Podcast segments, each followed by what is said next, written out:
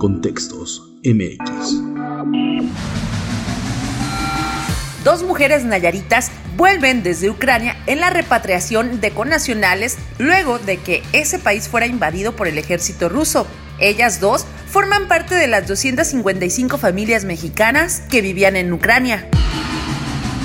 Inició la Feria Nacional Nayarit 2022, sin desfile y con un costo de entrada general de 10 pesos. Se estima que esta edición de la feria deje una derrama económica de más de 10 millones de pesos. El objetivo inicial de la feria era resaltar la identidad de Nayarit, pero con los años se volvió más comercial. Mujeres de Nayarit son el sostén económico de sus familias, así lo señalan datos del INEGI que colocan al Estado por encima de la media nacional.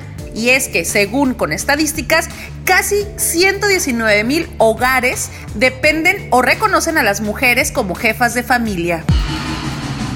Estados Unidos ha registrado la inflación más alta desde 1982 y es que el indicador subió 7.9% en febrero en comparación con el mismo mes del año pasado. Estas fueron las breves en contexto. Nos escuchamos en las próximas.